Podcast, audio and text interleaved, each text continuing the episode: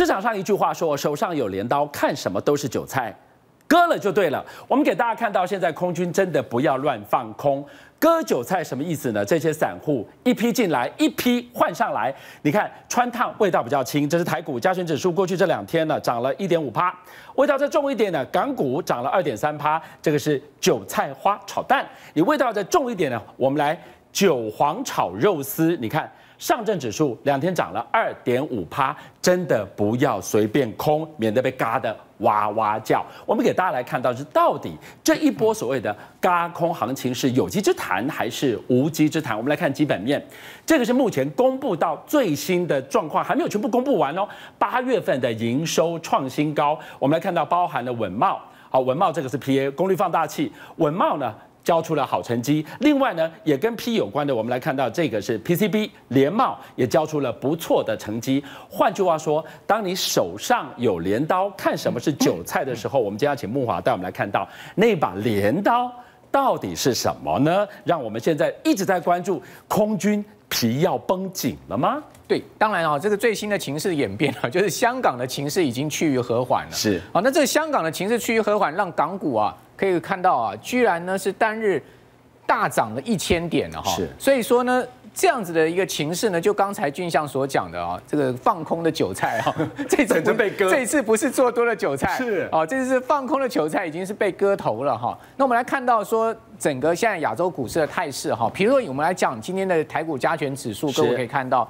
哦，连续两天哈，各位看到昨天涨了九十九点，今天再涨九十九点，对，而且今天这根红 K 棒是带了一个很大的跳空缺口哦，同时非常关键的，它回补了这个跳空缺口。是，那当回补这个跳空缺口代表什么？代表这个波段哈，一直到八月十六、八月六号的一零一八一这个低点呢，是绝对确立，同时有机会去挑战头部喽。是，好，所以说。台股现在目前呈现一个很明显的多方的攻势，当然这个败了港股啊，现在目前情势稳定之次了。对，好，那为什么港股会出现这么大的一个情势的稳定呢？最主要就是昨天傍晚哈，这个这个特首呢出来开了记者会，说要把这个送中条例正式撤回了。对，因为之前都没有撤回嘛，啊，这个他只有讲了所谓的寿终正寝，是让这个反对的人非常不满哦。那既然撤回了。大家认为说香港的情势应该会稍微安定一点，对，好，所以我们来看到的是说，现在目前整个情势的这个变化哦，可以讲说是偏向多方的思考。那当然，我觉得香港另外一个很重要的因素，为什么这一次啊，呃，这个特首在这边低头呢？其实跟香港的房市有关。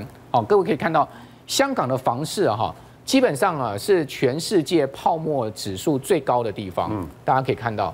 好，也就是说，如果香港房市崩掉的话，那不得了。对，好，所以说呢，在这样一个情况之下，既稳股市又稳房市，应该是整个啊大陆跟香港九月、十月的主轴哈。是，所以我们可以看到上证指数九月以来已经拉出一个很明显的红 K 棒，九月份的涨幅已经达到四趴了，这个幅度不小哦。好，所以也就是说，上证经过这样的一个打底之后呢，有机会往上升了哈。所以呢，稳住股市，稳住房市。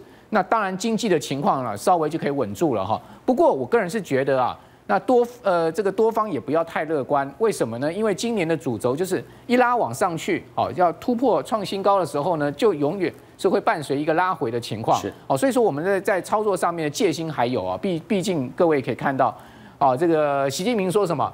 该斗争就要斗争，包括。港澳台工作，还包括台湾在内了。哎，这个话说得很重哦。你看中美贸易战到现在，它其实是非常惜字如金的。它居然到了这个呃，应该是军校中央军校的那个开放的演讲，说对内还有对外，对该斗争要斗争，没有错。而且它不含标题啊，它总共斗争这个两个字讲了五十六次啊，你就知道说决心之大。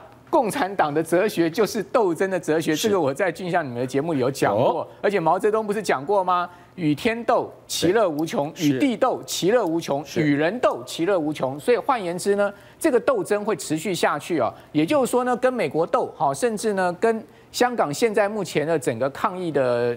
这个势力斗，对，哦，或是说呢，台湾反中国大陆的势力斗，哦，应该会持续下去。所以也就是说，为什么刚刚跟大家讲，即使雅股最近现在偏向多方思考，但是拉上去，其实呢，你还是要有戒心哦，因为毕竟每一次台股来到一万一千点哈，它就会出现一个拉回，好，所以也就是说呢，底部我们不要太紧张哈，跌下来的时候有利空的时候，我们不要太紧张，但往上升的时候，你也不要太过乐观。对，用一个中性的心态操作股市哈，会是今年比较有利的一个操作方式哈，会是一个赢家的策略。好，那回到就是说金九银十啊，大陆股市是不是真的有瘾？好，我跟各位讲过，就过去的十八年，我们来看一下它统计资料。好，各位各位可以看到这个密密麻麻的数字啊，就是过去十八个年头啊，这个入股 A 股上证指数。到底九月份是涨还跌？十月份是涨还跌？各位可以看得非常清楚哦。那九月呢？我们如果依据这个统计数据的话，哈，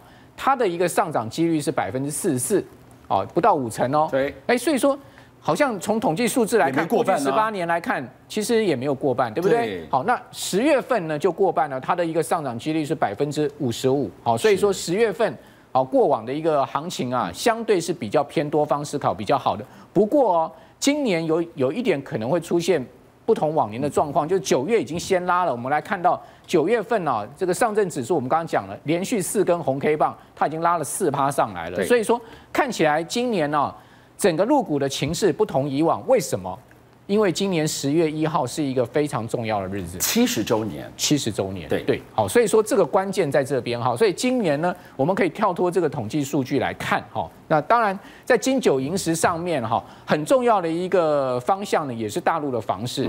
各位你可以看到，就像你可以看到，其实大陆房市已经开始有往下这个房价往下掉的压力喽。对，比如我们来看一个详细数据哈，你可以看到大陆七十城市最近一年的房价的一个情况。哦，它到七月份的时候呢，它已经比啊这个六月份啊，它出现了零点六个百分点的回落了。是，哦，这个年增率已经开始出现回落。哦，同时呢，这个月增的情况它也不成长。哈，也就是说呢，稳住房市啊，我个人认为恐怕比稳住大陆股市来的更重要。对，拼内需火车头，你得先稳住。没有错，因为这个。中国大陆老百姓的最主要的钱是放在哪里？它不是放在股市里面，它是放在房市里面。房市的总体啊，这个吸纳资金的量哦，其实比股市大很多的。是。同时呢，中国大陆的银行啊。它的融资借贷出去，民间最大的一部分呢、啊，其实是在房市啊。所以如果房市撑不住，好，房价有松动的压力，对，那其实对大陆的经济啊，跟它金融市场的稳定影响比股市来的更大。好，所以说稳住房市，包括香港的房价楼价要稳住，也是一个关键。因为如果香港的楼价一旦崩掉的话，那个资金排山倒海的往这个海这个香港以外地方走啊，对港府来讲压力恐怕会更大。哈，比如我给大家看一个图表，你可以发现。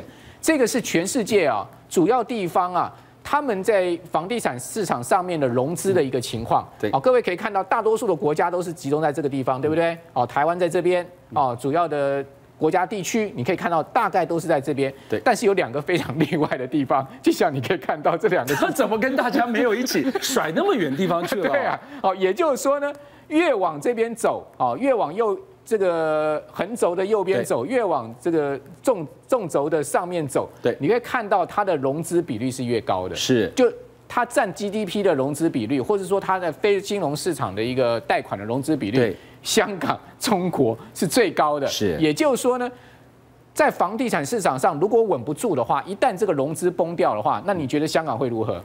你觉得大陆会如何？不敢想象，不敢想象。说，对，当我们在第一象限越往右上角去风险是越大，风险是越大的。对，也就是说，它的房地产在融资杠杆上面的风险是越大。所以在这样的一个情况之下，你说要不要稳住房地产？当然要稳住。所以金九银十其实说穿了，对，稳住股市，稳住经济，其实它真正是要稳住整个楼市了。对，哦，楼市才是我觉得香港跟中国大陆其中重中之重。是。另外，你可以看到哈，这个就是全世界的房价泡沫的指数。对。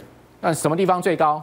香港，好，这条灰色线啊是最高的。好，那另外这条虚线，各位可以看到，哦，这个黑色的虚线是哪里？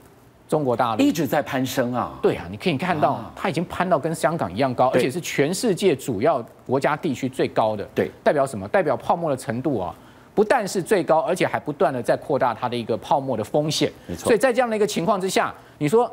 贸易战现在那要不要和缓？今天最新的新新闻出来了，十月份十月份要确定在华盛顿要谈了。对，那美中两国现在都有啊，在贸易战上面和缓，然后呢去平息金融市场、房地产市场的压力，所以在这个地方大家自然一拍即合。所以我们看到了这一次啊，他把这个所谓的送中条例给撤回，我尽不要追问木华，就是说对习近平来讲，这是不是所谓的我先安内？在攘外，甚至我们小到像是二师兄的问题，等我把二师兄给养肥，回头我再跟你拼，没有错哈，他一定要先安内再攘外。也就是说，如果香港的情势不稳，那被华盛顿拿来当做是这个贸易战谈判的一个筹码，对，那我请问你，习近平两头烧的话，是他能挡得住这样的压力吗？对，所以说在。这样子的一个压力之下呢，最好的策略是什么？各个击破嘛。我先把内部的情势给稳住了，对，之后呢，我再来对付华盛顿。好，那这样的谈判的这个我的空间以及我谈判上的压力会下降。对，好，所以现在标准的就是在中国大陆的策略上面，一定要先安内再攘外。对，伟杰，我们来看到这个 PMI 四十八点二，荣枯之下，但是有没有微微的弱呃弱中透强的 feel 呢？在这样的话，投资密码该怎么来解码？好，那我们先来看一下这个 PMI 采购经理人指数哦。基本上，呃，以台湾来看，我们都是以制造业的采购经理人为主。对。那大家会想说，为什么我要看这个 PMI 这个总经的数据？跟高大跟大家分享一个小小的密码。其实 PMI 采购经理人指数呢，会领先台北股市反映未来的行情至少一季的一个这个先行的指标。是。所以你看到采购经理人指数 PMI 开始在反弹的时候，哎。代表未来在一个季度里面，台北股市通常都会有机会出现一波的这个基本面的行情。所以八月份的 PMI 四十八点二，那七月份呢，稍稍的弱一点点四十八，这样我们可以解读已经反弹了吗？好，我们就把它这个 PMI 采购经理指数给它拆开。这里面有五个大项，是好，那我们来看一下这几个大项里面的这个这个月跟上个月的一个比较。我们现在看一下这个是新增订单的数量哦，它是比上个月来增加了零点七个百分点。那当然，这个新增订单我们可以去用一个比较广义的简单来解读，是说，诶，如果一家公司吼它的业绩会好，那一定会先看到什么？一定会先看到订单的成长。那如果说大部分国内的这些制造业它的订单数量都在成长，那是不是代表接下来这个季度，诶？有可能会有一些基本面不错的一个行情出现。那另外我们再看到在生产的数量，哎，接到订单要不要生产？要。所以呢，你看到在新接订单跟生产数量的部分也都同步了上扬。那唯一比较可惜的是，在这个人力雇用的部分是有一些些的下滑。可是你看到在供应商的交货或者是在存货，哎，存货的部分很重要，因为如果你是看好未来的行情跟未来的销售的状况，你才会去。存货你才会有备货的一个需求，如果都没有备货需求，哎，刚好都平衡的话，代表未来的景气是不看好。所以其实，在整个大项当中，我可以看到，除了人力是稍微有点减减缓之外，其实大部分的表现都已经出现了所谓的弱中透强。好，那我们来看到下一张图哦。那这个呢，我是直接帮大家去做一个这个 PMI 的一个呃跟台北股市的一个对照。那基本上我们有一个简单的口诀叫“定静安虑得”。哦，从这样子的一个口诀当中，大家来记得说，哎，我看 PMI 怎么样去做台北股市的一个行情，其实利用这几个口诀就可以来掌握。我们先看一下定的部分，哎，这个是我们刚刚所看到这个制造业的 PMI。好，那我们把锁定关键的这个区块定，关键在哪里？在外销订单。我们刚刚有提到，唯有接到外销订单。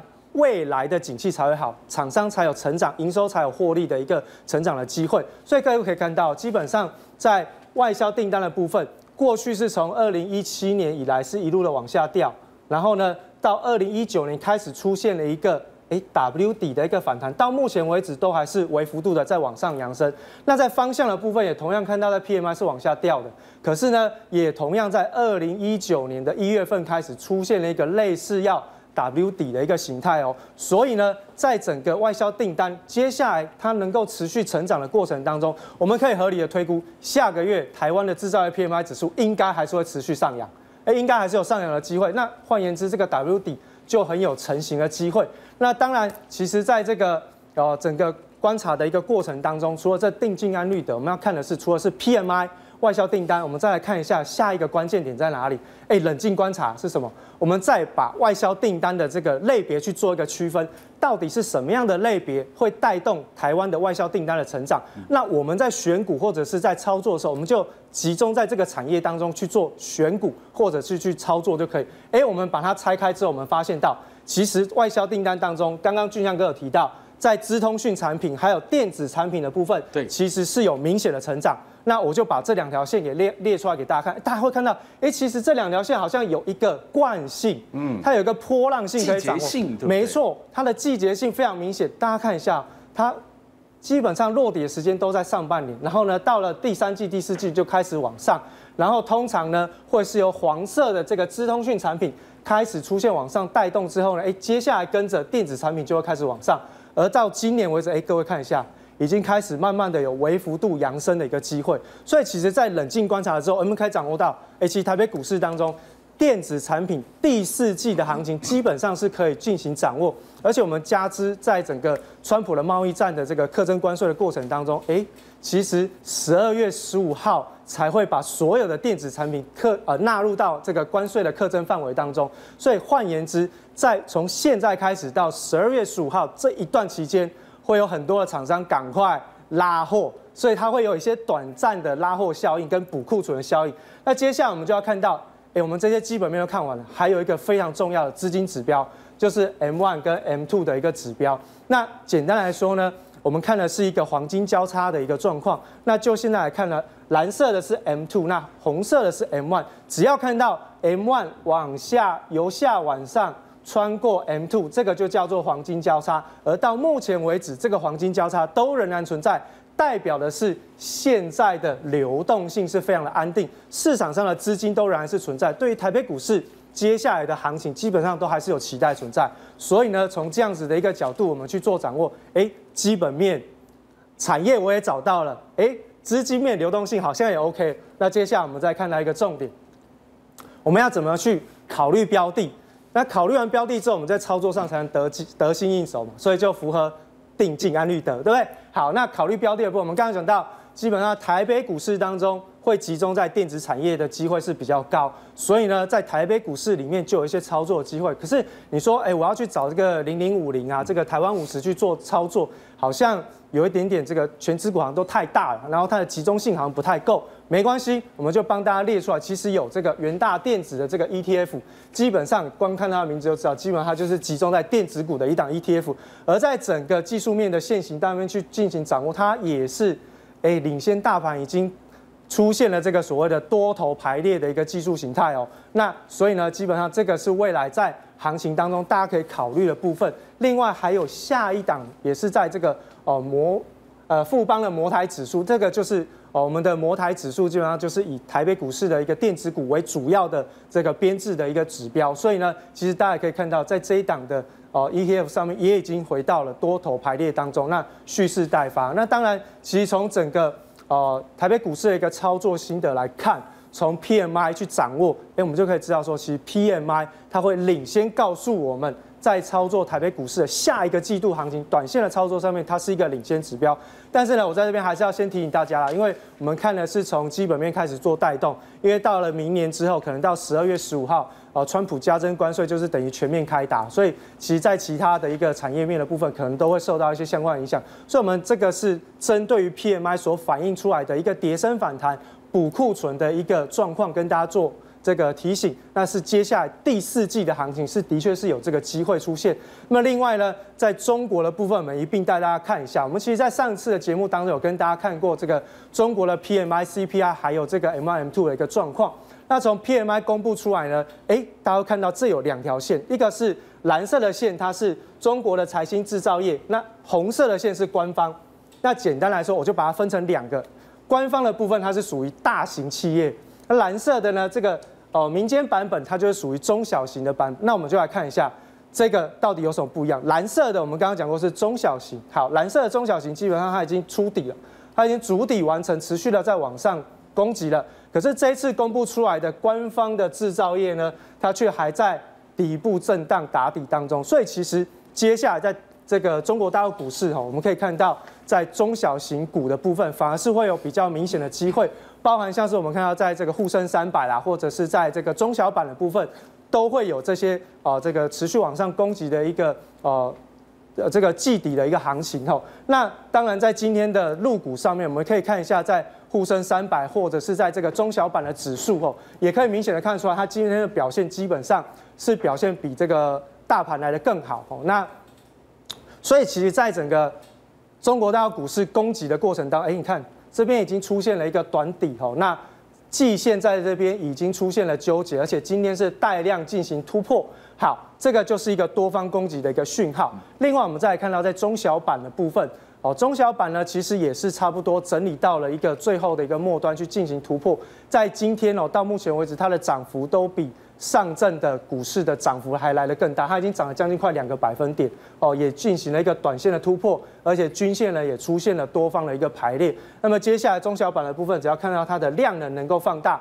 基本上都能够带动接下来第四季中国大陆的一个哦这个补库存行情的机会。好，回到现场，我们给大家来看看的，最近这几天牵动全球国际金融市场的，居然是英国唐宁街十号的猫狗大战。立空基金的回上。我们是有脉络的，给大家来看一看。这是猫在这个地方，这只猫，哎，人家有官阶哦。唐宁街十号首相官邸的猫，它的官阶是首席的捕鼠官，它的名字叫 Larry。那它是已经是这个地方的老屁股了。那这个地方呢是即将来新的呃狗狗，这个新狗狗呢心里的潜台词是老屁股，你可以让位了。好，这个第一狗即将要入住了所谓的唐宁街十号，猫狗可以和谐相处吗？真假的。为什么？我们来看看 Larry 在他的 Twitter 里面呢、他就 PO 了一个大家来命名，不知道要来的这只狗狗叫啥名字，人家明明有名字，居然还要给人家洗脸，大家来取名哦，取名叫脱狗。为什么？因为它主人啊，强生啊，硬脱欧不协商要硬脱欧，那干脆叫你脱狗好了。或者，呃，强生人家说他是英国的。川普，那好，那那取名叫川普，呃，你不信川普，那叫唐纳德好了。那第三个，如果还想不出什么点子的话，不然你只要不要叫 Larry 就可以了，非 Larry。所以真的是给人家揶揄到底了。这是这一只有关节的猫，那这只狗狗呢？心里在想什么？你要不要让一让啊？所以你看看这一只狗狗，第一狗。第一猫，猫狗大战会是牵动了整个欧洲乃至全球金融秩序最关键、最关键的两股势力吗？来，我们进一步来看。当然要看到它主人啦，它主人英国首相强生。强生呢，最近真是一个头两个大。他说。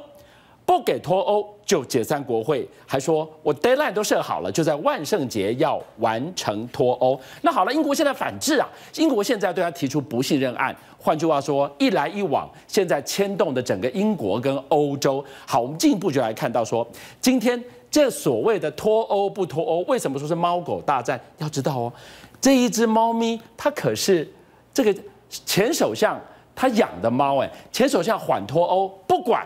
我现在来了，带着这只狗狗来，你们去战，我也不要理你的缓脱欧，我就是硬脱欧。好，我们就来看看硬脱欧、缓脱欧。现在在英国的两股势力在拉锯，但我们就要来看到，真的是黄金狗来富吗？迪林进来了之后，真的带旺了黄金吗？过去我们讲黄金跟美元，你看橘色的这个是黄金的线，蓝色的是美元指数的线，你可以看到。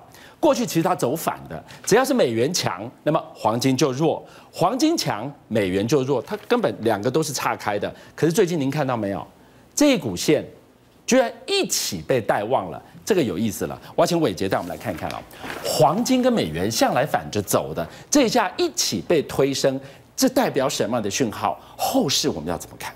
台湾其实这个黄金跟美元的走势哦，一一向都是相反。为什么会这样？简单来说，黄金是用美元做计价，所以当然在美元强的时候，黄金就会弱。那所以其实我们来看到，在最近哦，这个美元强势的这个过程当中，我们先来看一下美元最近的一个状况。我们过去其实有在节目当中哦，有跟大家提醒到说，其实美元的升值原因来自于川普所发动的这个贸易战。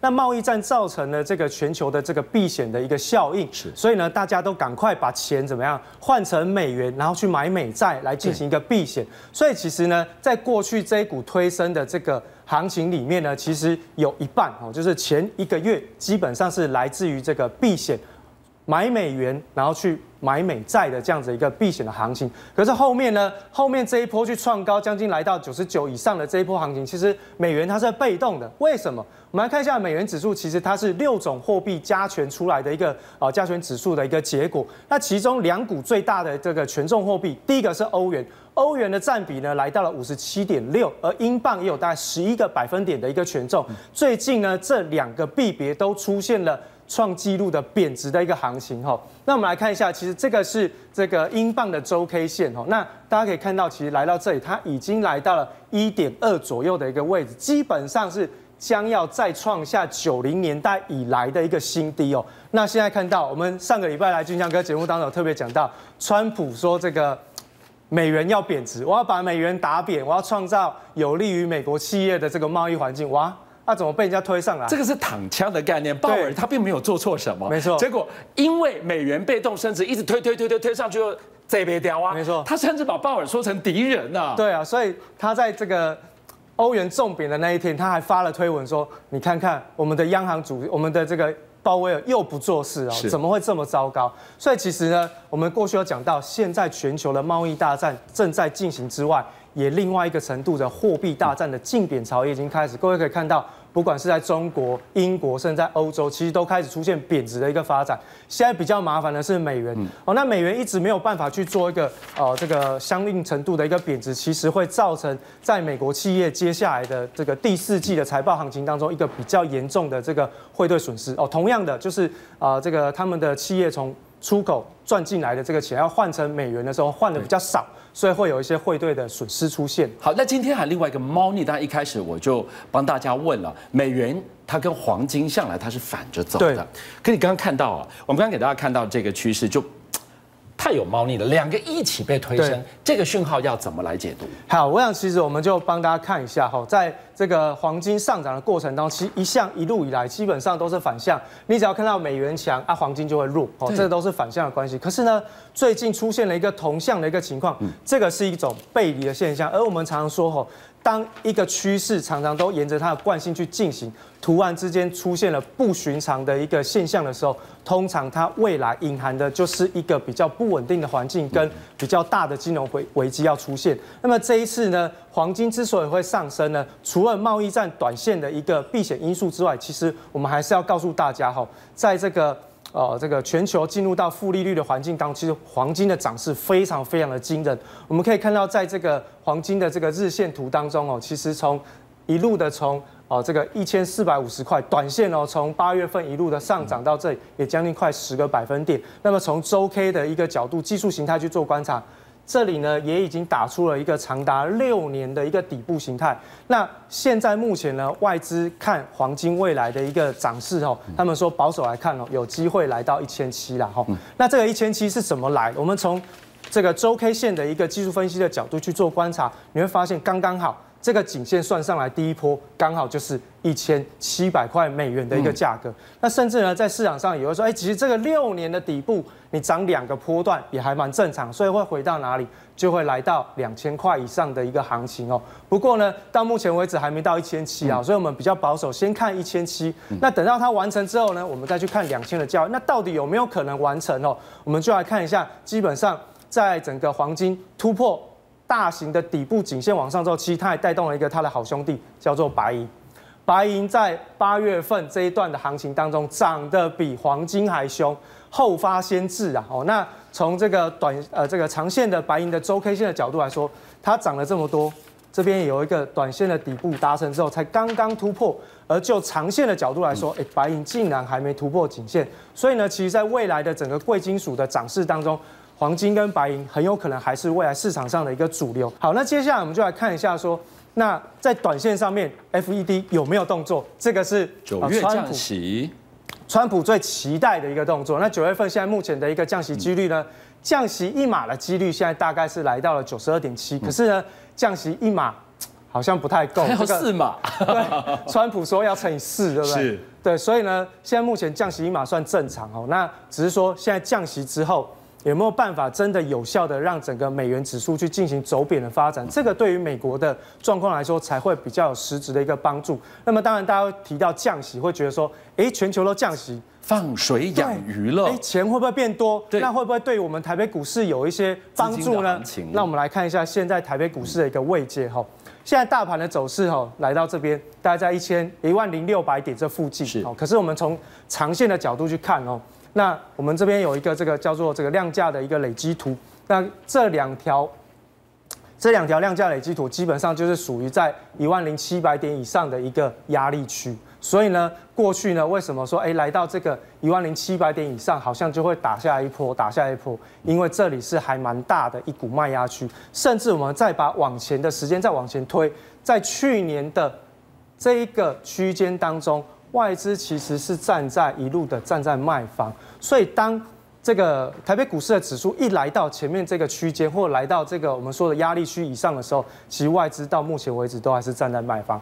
那你说，哎，台北股市好像这个环境不是很好，那我不是很想要，我有没有一些比较确定的这个投资的机会？其实是有，因为我们刚好提到贵金属，其实在这个我们的股股票市场当中，还也是有一些商品在做挂牌可以交易。哎，这个大家应该比较少少听到，叫黄金的现货。这是在这个这个 AU 九九零一哈，那它是在这个新柜挂牌的这个相关的，它的交易是直接买黄金的现货，好，那我们就直接帮大家计算，因为大家看，哎，这个好像跟我们习惯看到报价不太一样，什么五千八百四十三，哎，我们就帮大家做个换算，一般我们市场上看到的这个报价是这样，好，每盎司多少美元，好，那我们就帮大家计算，假设说到刚刚的这个。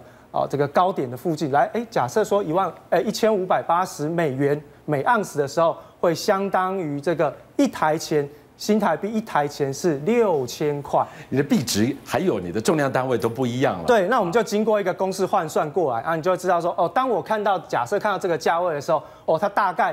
回过头来，一台钱就是大概六千块台币了哈。那如果说像我们刚刚讲到，哎，第一波段的目标价是在一千七啊，每盎司一千七百块美元的话，那换算过来，简单来说，它就是一台钱是六千四百块。那在交易的时候，大家要特别留意哦，在交易的时候是每你买一股，它一股的报价是一台钱的报价是六六千四，可是呢，你在买的时候是以十台钱为一个单位，也就是说，你一个是报安的，啊，你爱买的时阵是买十股，十股，好，十股，所以你要买的时候，你买一股一张的时候，就变成是哎六万块，然后在卖的时候，哎，假设你要卖六千四，就变卖六万四这样子哈。那这个是简单，但但是呢，这个你买完之后，它也可以换成这个，它也可以换成黄金条块。所以你等于是在买真的，就类似像这种黄黄金存折的概念哈，那只是不用不用再去开一个户头，直接用现有的证券户交易就可以。另外我们看到在白银也有一些相关的商品，那白银的 ETF 呢，基本上跟我们刚刚所提到的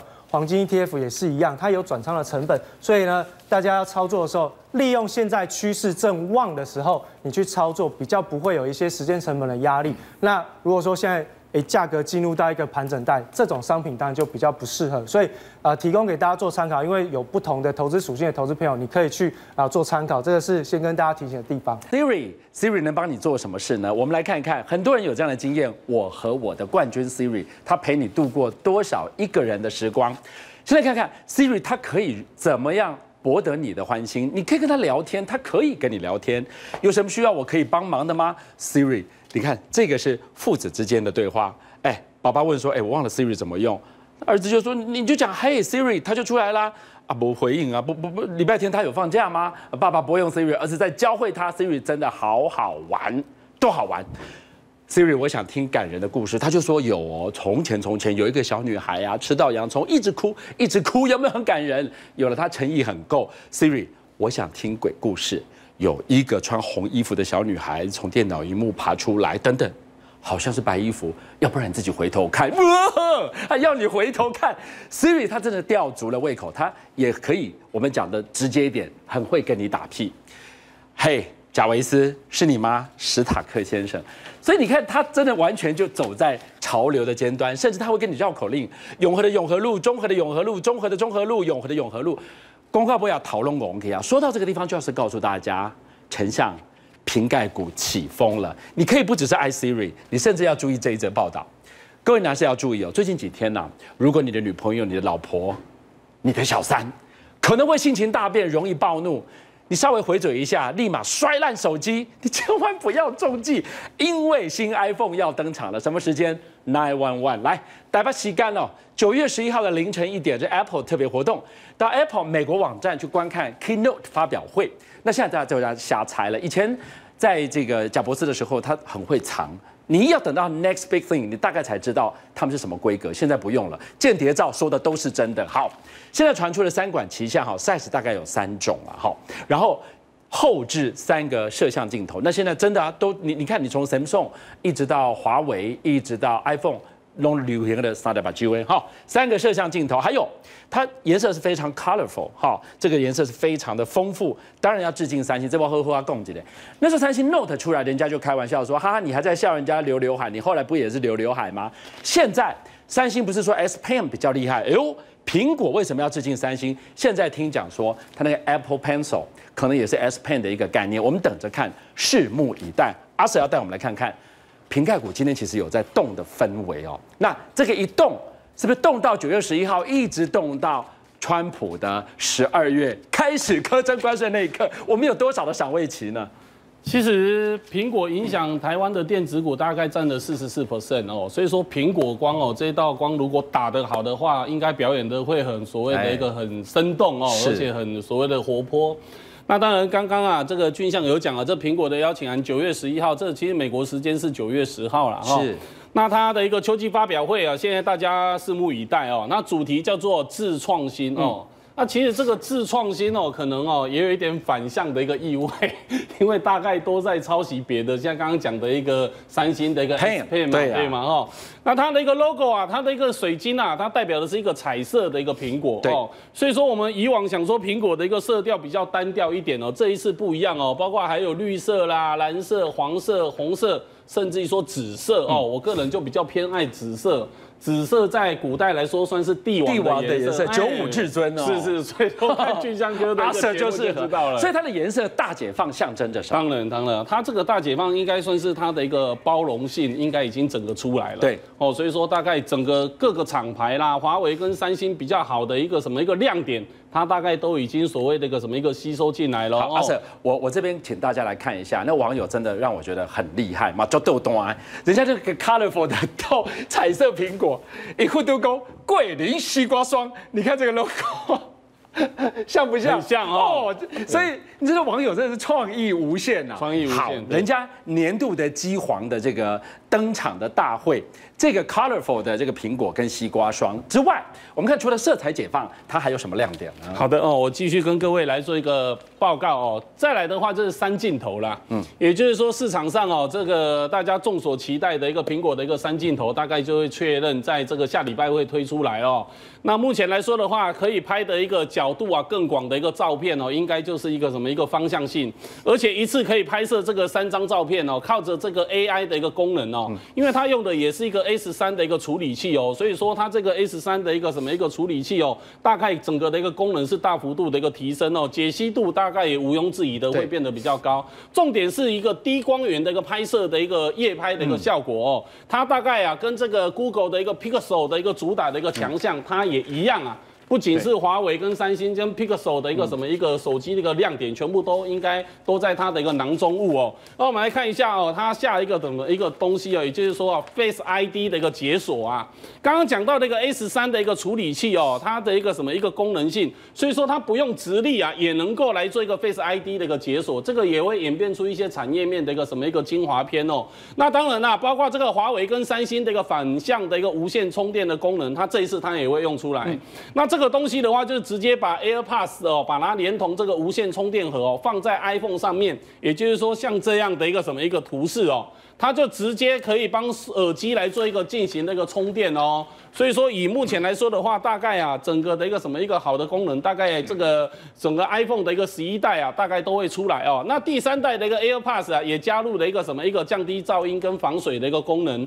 以目前来说的话，一百五十九的美元，大概合台币五千块啊，大概都会来做一个什么一个正面性的一个价格的一个提升哦。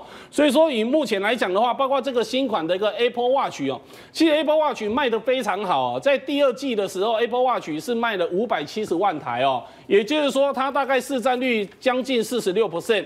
而且它的一个年成长是超过了一个五十 percent 哦，所以说这个 Apple Watch 哦，它也将会使用新的一个亮点。那我们来看一下相关的一个受惠的个股好了哦。其实哦，这个五六日我帮各位找到的一个这个产业面的一个变化，四九四三的一个康控，刚好它上礼拜五的一个下午也开法说会，它的财务长也对于它的一个未来性跟法人讲的非常的一个充分。那今天的康控也不负所托哦，它在开盘的一个大概不到三十分钟就拉上涨停板。那新款的一个 iPhone。的话，它是做这个扬声器哦，包括 AirPods 的一个耳机，包括充电盒的一个高精密的一个零组件的一个塑胶啦、细胶跟金属件等等。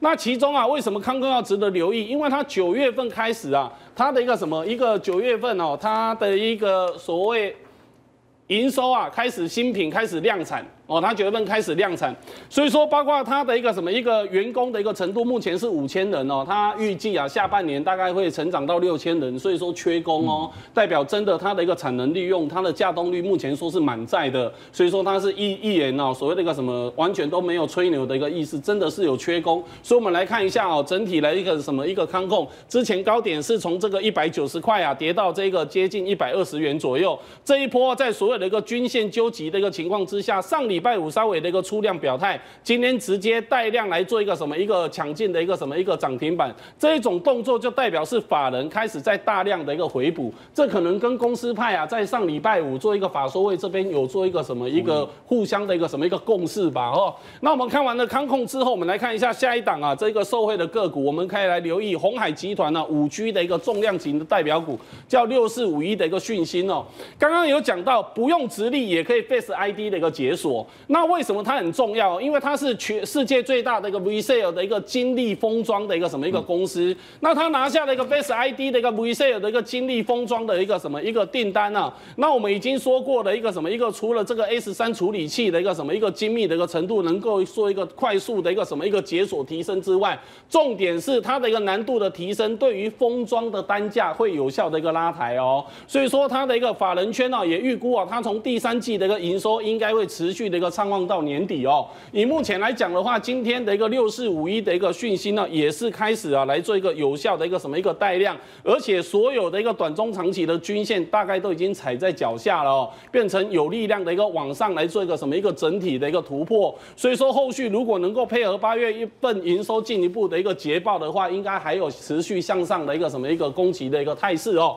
那我们来看一下哦，这个最后一档的一个个股哦，是这一个啊，在整个 Type C 方面的一个变化。昂宝四九四七的昂宝今天表现也不错。iPhone 一直为人所诟病的就是电池容量太低了。哦，那电池容量太低的话，这一次它已经放大到四千毫安培。为什么？因为它要跟所谓的一个华为跟三星这边来比拼嘛。哦，这个新一代的一个机皇，所以说这个 iPhone 十一的一个电池容量渴望增加到四千毫安培。虽然它还采用这个 Lightning 的一个接口哦。但是呢，它的一个什么一个标准的一个赠送的一个配备哦，它是搭载着一个十八瓦的充电器。跟 Lightning 的一个转换接头转换成 Type C，这个就是有快充功能哦。所以说以目前来说的话，让有线的一个快充成为这个标准的一个配备。而且其中啊，这个昂宝啊，它大陆的子公司啊，在八月二十七号，在上礼拜二的时候，它也回充了一个一点四亿的一个人民币哦，回充到母公司昂宝的一个身上。对，所以我们可以来留意哦。其实以今天的一个收盘价来说的话，这个昂宝已经站上近期的新高。之前的一个虚价，它这边是一百九十。二，所以说它又站上所有的一个短中长期的一个均线之上，也配合这一次的一个苹果光的一个发挥哦，看看能不能够有更进一步的一个亮点呢？回到现场，我们给大家来看到的是最新的国内的汽车市场上演了国产零零七大战进口金枪客，谁赢呢？我们给大家来看到是今年八月份全台新车领牌数两万三千九百六十四辆，揭晓了，结果国产车。领牌百分之四十六点一，而进口车领牌百分之五十三点九。哎，其实已经听很久了，就是说国产车节节节节的退，进口车节节步步的进。到了八月份，果然给他们黄金交叉。哎，实在是曾几何时啊！以前国产车的天下，因为进口车贵松松。好、哦，所以我们看到一九七四年的这一款五六年级生可能。然后嗨呀嗨呀，有没有？我们讲长辈口中的那种所谓的自用车，就是这一种，说的就是它。一九七四年出厂的玉龙速力三零一，我们一起进入时空隧道。买车要有冷气，也要有音响。速力一点二 CT，含冷气、音响、含税，只要二十三万五，您也买得起。速力一点二 CT，好，我们刚刚看到的是好多好多年年前的这个广告了。以前有一台哈亚来开，那多好啊，那是有钱人家哎。我们就说到买车这档事啊，好像在挑女婿。为什么这几年的变化是这样子？过去呢，我们开的是国产车，那么我们新印象当中这个进口车就是高贵、名贵、进口卡赫嘛。那为什么说它很像？丈母娘跟岳父看女婿呢？你看，如果开国产车，现在啊，你开国产车啊，你要娶人家家女儿的话，拍谢我家女儿娇生惯养的，那你未来有什么计划呢？哎，觉得这个钥匙拿出来就矮半截，有没有？那现在呢，开进口车过来的话，一样的台词，我们家女儿娇生惯养，但以后。请多担待一点，有没有？这个时候就有一点，哎，大家交成的朋友，交成的亲家了。但是我们要来问的就是，为什么进口车原来你以为它高贵的，越来越不贵了，而原来国产车这么强势，却节节败退？我给大家来看，这个是这几年来，从二零零九过去十年来，整个车市的市占率，国产车真是节节败退。而为大家整理在这上面，你看，这是进口车，二零零九两成不到。二十一点五八，然后二零一四年三十二点一一，到了二零一八年四十五点三零，到这个时候人家已经预言说，在今年就要黄金交叉，有没有发生了？就在上个月几天前，成绩单出来了，居然超过一半，五十四趴的进口车的车市。那好了，我们退一步讲，退一万步讲，古鱼，如果是这样的话，国产车经营越来越紧张，那这样的情况之下，我们。在投资方面，包含了进口车这一张牌，包含了国产车这张牌，有什么样的密码跟要观察的重点吗？哦，OK，其实呢，我们来讨论一下哦，像为什么现在人的话，他宁可会去买进口车，而不肯去买所谓的国产车呢？对，因为以因为以前呢、啊，像呃国产车的部分，可能一台啊三三十万四十万左右就可以买到一台了。对，而在那个时间点。通常进口车的售价的话呢，大概会是国产车一倍以上的一个价格。对，所以呢，像以前呢，我们家里第一次买车子的时候啊，我记得那时候买一台裕隆大概五十万。是。可是你去看进口车的部分的话呢，一台可能九十万到一百多万。所以它的价差拉得很，价差拉得非常非常的大的。可是你知道吗？现在进口车跟国产车那个价格越来拉得越来越近，进口车是越来越便宜，国产车是越来越贵。为什么会造成进口车越卖越便宜？哦，它佛心的吗？哦，没有，人家因为在整个生产的技术跟成本上有一个大幅度的一个进展啊，所以它现在在引进之后的话呢，它整个的价格很快的就滑落下来了。嗯、所以呢，像以以近期的新闻来讲的话呢，它的呃进口车的部分的话有五十四趴嘛，那国产车的部分有四十六点一趴。可是你知道一件事情吗？台湾的产业开始今天衰退的时候。在网络上，这些网民们呐、啊，遇到这种情况，竟然以拍手叫好来形容这件事情啊！所以，我们来看一下，我们这边整理一下，都在网络上对这件事情的几个看法。首先，你看，他第一个写的是什么？国产车的价格只比进口车低一点点，但是呢，安全跟配备都输了，看不出有任何存在的一个价值。或者说呢，他讲说啊，国产车又端不出什么好东西，又给人家拔配备，然后价格只降了一点点。其实整个讲起来的话，他们在讲什么？买国产车的 CP 值很差，嗯、是哦。那 CP 值这件事情的话呢，其实我们来看一下，其实我这边很快整理一下，今年八月统计数字出来，卖的最好的车子哦，就两台国产车的部分就是 Toyota 的 Altis，好，那在进口车的部分的话是马那个马自达的 Mazda 三、嗯，我们把两个呢版本跟价位很接近的放在一起来看，哎，结果你会发现一件事情呢、啊，哎，Mazda 三的话呢，感觉上好像多了十几万。可是呢，它的马力的部分呢是比较高的哦，CC 数的话是两千，而且呢，它在一些安全性配备的部分的话，给的是比较齐全的。而且啊，俊相，你要了解一件事情啊，进口车进来的话呢，它是含有一个整车进口的关税，还要再外加十七点五趴。是。所以呢，你如果把这个价格给扣掉的话呢，事实上这台车它只卖七十四万而已啊，它卖的比。国产车还要更便宜，但是配备更好，哦，所以呢，你看现在的年轻人的话呢，他很容易取得这些资讯之后，他就会想说，既然如此的话呢，我多花个十几万，我花个十几万，其实我可以得到更好的配备，而且重要一开刚刚有讲到了嘛，那个开进口科有一种尊荣的感觉。那个钥匙拿出来，丢两把，口气都不一样了。对呀，丢两把看，你说呃 拿进口车哦，今天竞赛没卖。哎呦，女儿又多担待了。亏进口车的好像感觉就矮一截了。那事实上，我们来看一下，好像台湾的话，事实上虽然有所谓的国产车，可是我要很。很仔细的讲一件事情，台湾的车市的话，指的应该是组装车，而不是真正的国产车。我们真正的国产车只有一台拉军，好，这个是属于台湾的品牌，哦，在在地组装的。可是呢，事实上以台湾来讲的话，台湾发展车市的利基的条件很差，因为我们面积都比人家小。你看我这边整理了几个主要国家它的品牌，好，跟面积的一个大小比。你看像美国，台湾是台湾的二十两百六十八倍的一个大小，那像邻近的日本，好歹也有十倍。可是呢，台湾的话呢，其实严格讲起来的话，我们在整个车市发展上面的话，我们的那个内需市场太小了，嗯，而且呢，大部分都是组装厂，所以呢，我们能够呢把一个车子的部分卖好的话呢，它除了技术力之外，另外一个话就是你有没有一个内需市场去支撑起你这样子的一个品牌？是，实际上我们从资料上面来看起来的话，看起来是很难支撑得起来啦。可是那这样子问题就来了，既然国内的市场支撑不起来，那为什么？台湾这边的话呢，还要拼命的让这些国产车哦能够立足在台湾的市场里面，而不干脆把它给取消掉了。我看咱你生产线要养工人，工人后面每一个都是一个家庭啊。哦，对嘛，所以其实为什么要国产车市场？对，它就是为了就业。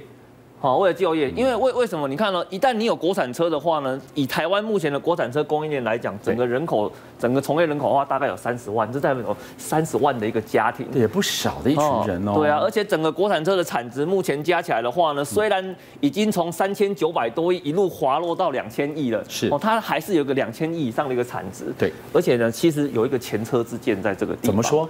哦。像我们现在都在喊说啊，哎，进口车的部分是不是要把整车关税的部分取消？把那个十七趴再给它取消，把它取消掉。所以你就会发现，如果是以刚刚那个 Mazda 的案例来讲的话呢，那国产车你不就 GG 了吗？你来再看一下。哎，对，这样子你国产车整个价格就 GG 了哦。如果这个部分拿掉就 GG 了哦。是。那这样子那就很简单啊。既然国产车比进口车还贵，那所有人一定都跑去买进口车了。对。那这样子会发生什么事情？对。这样子就会。发生呢，跟澳洲一样的状况。嗯，因为澳洲的话呢，原本一样，它国内有一个国产车市场哦，主要也是以组装代工为主的。而呢，它因为加呃加入了关税协定之后的话呢，哎，真的去做了一个所谓的零关税，嗯，然后把它的汽车进口的关税降到零。对，结果降到零之后发生了什么事情？怎么了？它的汽车组装的这条产线的话，全部崩溃。哦，是，全部崩溃了。所以呢，失业的人口的话，那时候。估出来的话呢，可能最多会达到二十万以上的失业人口。大家都去买进口车了，结果反倒是澳洲自己的整车的生产线全部都消失了哦，而且工厂全部通通都移出了。因为我在那边组装的话，我没有任何竞争的力气，所以整个就移出了。对，哦，所以其实你会发现一件事，为什么在台湾到目前为止，他还是想办法要保护到我们国产车这样的市场。所以你每天都骂他，对，他还是得想办法保护，因为为了是什么？为了就是要为了这三十万人，为了要护住。这样子的一个产业的供应链，不过啊，我们要回过头来想另外一个问题啊，哎，其实我们是投资人嘛，对不对？那既然是投资人的话呢，其实关税这个不是我们应该要关心的重点，我们只关心说到底哪一家厂商可以真正的帮投资人带来获利嘛。对，好，所以呢，我们就来看一下哦，在国内的上市柜市场里面，有一些是专门在做。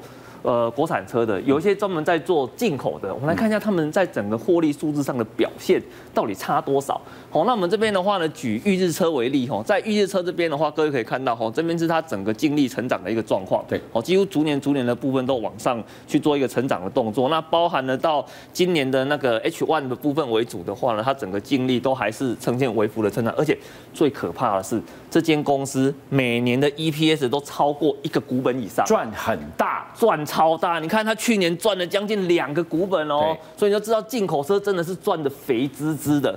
但是呢，我们来看一下国产车，哦，裕日车的另外一个代表就是裕隆汽车啊。裕隆汽车的话就很明显啊，从它的现裕日车的部分赚的肥滋滋，那它自己本身汽车国产车的部分的话呢，整个获利数字一路下滑，甚至呢到了今年 Q2 的时候呢。嗯那个转盈为亏、嗯、是哦，那以这样子来讲的话呢，你就发现啊，既然他公司已经开始转盈为亏了，那在股价方面就会怎样来做一个呈现呢？哎，很明显，我的获利衰退，我的股价也一路拼命的一直呈现往下衰退的一个趋势。所以呢，其实我们刚刚在讲说，你在投资的过程中，哦，公司的股价一定都是跟着获利的数字在走。哦，一旦获利的数字衰退了，股价就会往下走。而且最重要的是。当你都已经知道进口那个进口车会卖赢国产车的时候，你还把你的钱放在国产车的公司上面，这是你对不起你自己的钱呐。所以呢，我们来看一下啊，国产车最重要的两个代表哈，裕隆跟中华，这是它整个财务数字的一个表现。以 ROE 来讲，哦，两间几乎都赚不到五趴的一个数字。哦，那以在 EPS 的部分的话呢，诶，两间公司连零点一块的 EPS 都赚不到。可是你看。以进口车来讲的话，裕日车跟和泰车有没有赚的肥滋滋？